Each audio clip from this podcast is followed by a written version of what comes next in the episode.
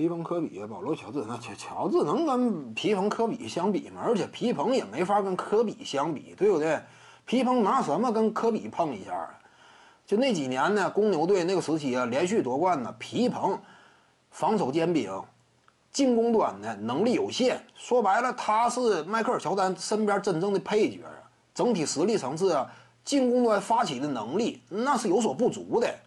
他不像说谁呢？科比布莱恩特这种得分王级别的巨星不一样。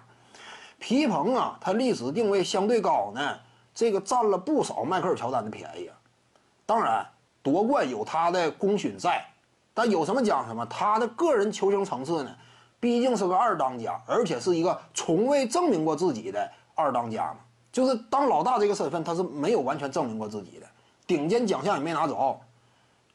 乔丹呢退出那会儿呢，也他也无法率队走得更远。当时嘛，这是皮蓬。你要说跟科比相提并论的话，费劲吧？科比呢，就是二当家这一角度啊，能够压住科比的主要是这么两位：凯文杜兰特再加一个天勾贾巴尔，只有这俩。凯文杜兰特之所以能压呢，是因为他当老二那个时期啊，已经是生涯巅峰期了，跟科比情况不一样。